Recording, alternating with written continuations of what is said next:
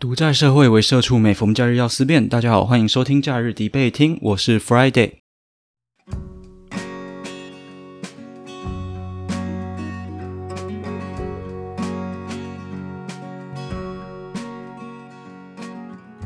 哇，距离上一次更新居然隔了两个月之久啊！这阵子做了非常多的事情，在三月的时候，我去欧洲去度蜜月。啊，蜜月结束之后回到台湾，马上又接清明的年假啊。这段期间又去了兰屿，反正就是到处玩。但回来之后，我跟我老婆就双双确诊新冠肺炎。那现在在台湾，你确诊也不用隔离，你也不用通报了。所以说，清明年假一结束之后，就我还是要带着生病的身体，就是回去上班。所以说，这两个月算是快乐跟痛苦交织的两个月啊。那在前两周也蛮常出差的，所以本来啊，我在度蜜月这段期间啊，工作就已经做不完，一直累积啊。就我回来之后，哎，又要刚好遇到出差，出差的时候你的工作一样是没办法做啊。回来之后又一大堆出差的报告啊，什么东西要处理。一晃眼啊，这两个月过去了，呃，怎么讲？目前算是一个非常痛苦的阶段吧，事情很多，很忙啊。啊，所以，呃，现在声音其实还没有恢复，有那个 long covid 哦，就是长新冠，虽然已经肺炎算是好了，可是三不五时就还是会咳嗽这样子。那在蓝屿跟欧洲的这个旅行都算有趣啊，都有一点点心得跟体悟，有机会的话之后可以再分享。那我刚刚有提到我出差嘛，出差有其中一个啊是去台北参加 Touch Taiwan 一个一个展。对啊，中文不知道叫什么，叫接触台湾吗？我不知道中文叫什么，反正就是 Touch 台湾。总而言之，这就是一个以显示器技术为主的展览啊。展场上有很多 ESG 相关的展示，还有 Seminar。那 ESG 呢，指的就是环境保护 （Environment）、社会责任 （Social） 跟公司治理 （Governance）。那简单来讲，ESG 就是跟节能减碳啊、回收利用相关的东西。啊，我在看展的同一个时间哦，很巧啊，就是台湾的股市正好有一段浪潮，碳交易、碳税、碳费的一个浪潮，一个风潮。哦，这就是所谓的共识性吧？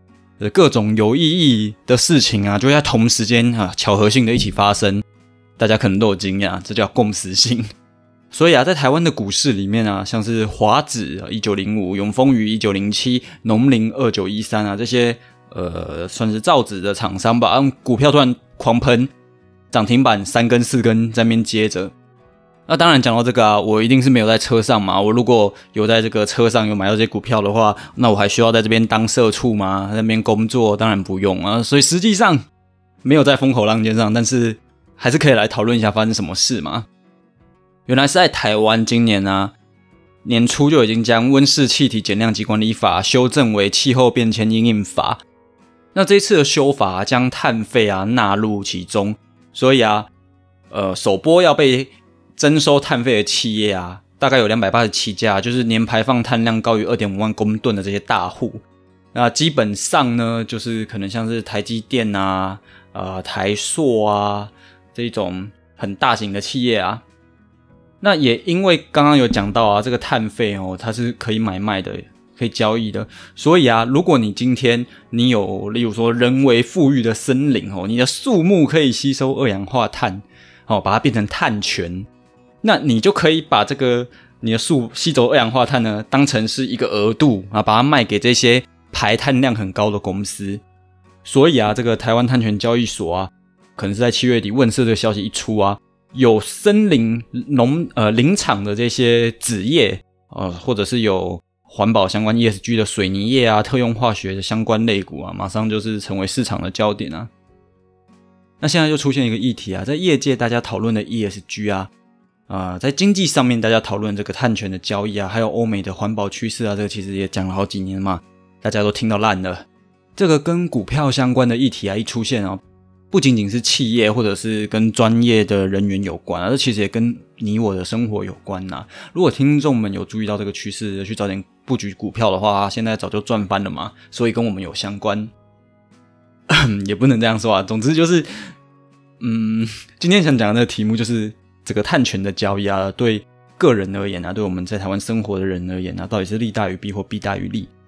正方的话就是觉得说，哎，这个碳权交易是比较有利的，利大于弊；反方呢就是相反嘛，就是觉得碳权的交易是不好的，那就是弊大于利。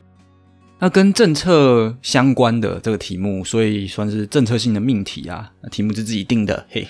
那讨论的这范围啊，就是限制在对于个人的生活，在台湾的你我的这种生活，作为讨论的一个范围啊。那因为碳费啊，或者是说碳权啊，这东西对很多企业来讲啊，可能会带来弊害啊，但是又对整个地球的生态来说，可能比较多的是利益。而我呢，因为我比较短视近利啊，我就是薄丁啊，所以我在想题目的时候想的比较短一点，特别的短，所以我就是想说来探讨一下对个人的影响。到头来，每一个政策，大家一开始应该要先关注的就是说会对自己的生活造成什么样的影响吧，这比较重要。所以呢，我们很快的来讲一下碳权是什么呢？简单说，就是碳排放的权利。那从京都议定书被签立的，呃，这些年来啊，其实各国企业啊都有被分配到一定的额度去排放碳啊。如果说你有多的额度，你可以拿去卖，哦，这就叫碳交易。那以欧盟排放的交易体系为例子啊，欧盟他们就有针对每个企业去定一个上限总量嘛。如果你这个企业你的排放量比较低，低于你的上限总量的话呢，你剩下这个差额，你就可以变成碳权，拿到交易市场上面去卖。那如果说你的碳排放超过你额度的这个企业啊，你就要到交易市场上面去跟人家买碳权。对，就是一个总量的管制。那这里啊，刚刚就有讲到说，台湾啊，二零二四会开始收碳费，然后这是累进税率的，呃，不是累进税率啊，是那个累进的。叫什么累累进的机制？就是说，它不是讲你一顿碳要收多少碳费，而是说你今天如果排碳量大的企业，你就要收越贵，就有点像是你赚的越多，你课税课越多。他们我这今年课税被课 没也没有很多啊。总之，就像刚刚讲到的，两百八十九家排碳的大户啊，像是台积电、中钢、中油、呃台塑这些嘛，他们就是要特别留意啊。那很多国家其实已经开始收碳费了。亚洲来说，例如说日本每吨就要收二点六元啊，那像新加坡的话就要收三点七元。总之，这些碳费啊、或碳税啊，或者是碳权啊这些东西，他们最终就是一个目标，就是要净零减碳。那说到交易的平台啊，台湾近期宣布要有一个自己的交易平台嘛，那这是由证交所跟国发基金与环保署合作的，最快的话今年七月就会有了。其实这个东西啊，在其他国家也都行之有年了。全球有很多个碳交易的平台，像是欧盟的呃排放系统，然后纽约的商品交易所这些，这其实都是有蛮重要的作用在的。那为何这个碳交易平台要成立的风声一出来，股票就可以涨停呢？碳权啊、碳费，他们到底可以有多贵？我们可以来看一下国外的例子哦。不晓得各位听众有没有想过？特斯拉，我觉得那个电动车，它卖车嘛，它除了卖车，还卖了什么？它还卖碳权，而且越卖越好。特斯拉的碳权的收入啊，在二零一八年的时候啊，是四点一九亿美元，可是，在二零二二年的时候啊，他们的碳权收入竟然已经达到十七点八亿美元了，涨了四倍之多。那为什么特斯拉有这么多碳权可以卖呢？因为他们是一个主动减碳的企业，它卖电动车嘛。除此之外呢，它还有太阳能啊、储能系统的这些业务，所以它有很多很多的碳权，就越来越赚了嘛。有碳就有钱，碳权到底要花多少钱呢？举例来说，在欧盟的碳权价格啊，在今年度的二月二十二号啊，它超越历史大关了，每公吨处理要一百欧元。所以啊，这是欧盟自二零零五年以来啊推出碳排放的交易系统有记录以来，算是最贵最贵的一刻。每公斤一百欧，嗯，更正，最贵最贵一克就每公吨一百欧元。你看这个每公吨的这个碳权这么有这么的值钱，所以这就难怪像那个什么华子啊、永丰鱼啊这些，就是有好几万公顷的林木土地啊，那些树木一天到晚吸碳吸碳啊，很多企业一天到晚那边排碳，跟跟放屁一样。那这些树木可以吸吸走碳的，当然它就有很多碳权嘛，所以它就会受贿啊。因此，他们股票会大喷。哎，洋洋洒洒讲到这边，正方哦，也就是碳交易利大于弊的这一方，主要的论调其实已经默默的出来了。碳权的交易啊，核心就是为了减少碳的排放。那企业为了降低成本呢，一定会开始努力减少排碳嘛，这是一个百年大业啊。人们啊，不断的工业化残害地球啊，杀害 不是杀害，让北极熊的冰块越来越少啊，他们都没有地方可以采啦。那为了更好的环境跟生态，碳权交易就是一个制度化的手段，让我们的未来啊，子子孙孙啊，都能有干净的生态环境嘛。这对所有人来说都是弊大于利的吧？没错吧？可能吧？那反方呢？就是利大于弊的这一方要怎么论述呢？如果你不打什么邪门的主题啊，不去给人家当头棒喝的一个论点切入的话，你通常就是要往窄一点的面向去走啊。因为人家小以大义嘛，人家说我要保护地球，保护卫熊，嗯，不是我，不是尾熊，就是我要保护地球，我要保护北极熊，我是企企鹅守护者。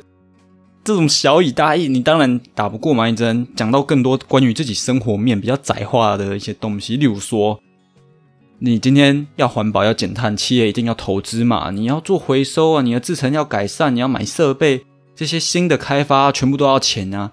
例如说一个半导体厂，它除了自己要减碳之外，半导体的原料什么细晶圆啊、化学品啊、上游厂商啊，全部都一定是跟着要减碳的嘛。那上游减碳，你的成本又会提高啦。啊，一条长边那样刷打下来，整条供应链成本都提高。啊，像我们这种平民老百姓。最末端的消费者，把这条链子打下来，在最尾端直接扒到你脸上，最痛。哎，那物价不是直接涨翻天了吗？自二零二二年的后半年到现在啊，你看这物价涨价的指数已经非常非常的离谱了嘛。那如果说现在碳交易又开始了，大家就会预期说所有的成本都会提高嘛，所以物价一定涨更多，谁受得了？你三妈臭臭锅到底一锅要涨到多少钱，对不对？每次不知道为什么都会想到三妈臭臭锅。我大学的时候一锅才一百块，然后现在一锅我们我们家附近啊一百六了啊。没事，那回回归正题哦。总之讲到这个时候，对正方来讲，也就是碳交易所这个利比较有利的这一方啊，他就可以有个论述嘛。反方讲到说，哎，成本会增加，人民会过更辛苦啊啊，因为会涨价嘛啊。可是人类的发展不就这样吗？人就是不断的迈进啊！你文艺复兴、工业革命、工业革命二点零，哈，五 G、元宇宙、AI 啊，每一个新的浪潮一直来嘛。那每一次有浪潮来的时候，你就会阵痛嘛，跟惊奇一样，痛痛痛啊！过一阵子就好了嘛。经济会发展，技术会提升，成本总有一天会下降，人们一定都能习惯的嘛。这是人类的一个韧性。那地球受到的伤害却无法复原吗？啊，企鹅挂了就挂了，北极熊溺死了，所以啊，环境还是最重要的，成本上升只是一个过程。对正方来说，哎，环境还是最最重要的嘛，其他就总会改善的。啊。可是这个时候，我们可能要再把思考往另外一个脉络去想哦，反方，也就是弊大于利的这一方。其实可能就要想到更多。我们都知道世界的贸易啊是不公平的哦，货物的运输、经济的流动也经常都会有障碍。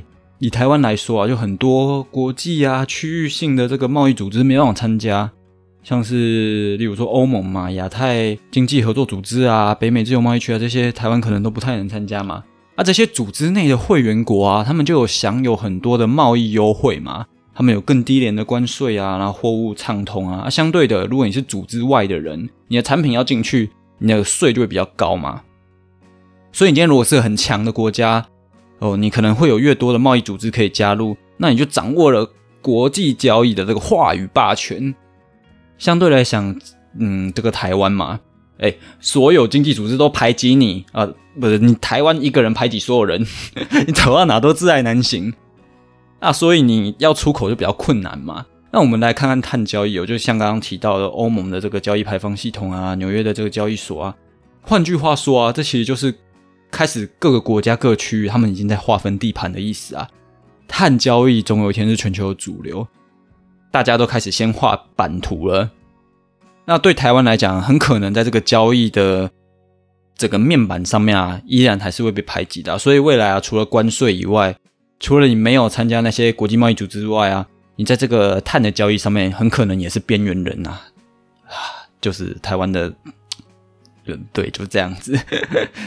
所以啊，我们可能未来要花费的这些开销啊，会比其他国家都来的更大。这就代表说，台湾的产品啊，竞争力可能会降得更低。其实，简单的想想啊，像是这些欧美的先进国家。他们本来就有比较好的技术，可以去做一些减碳。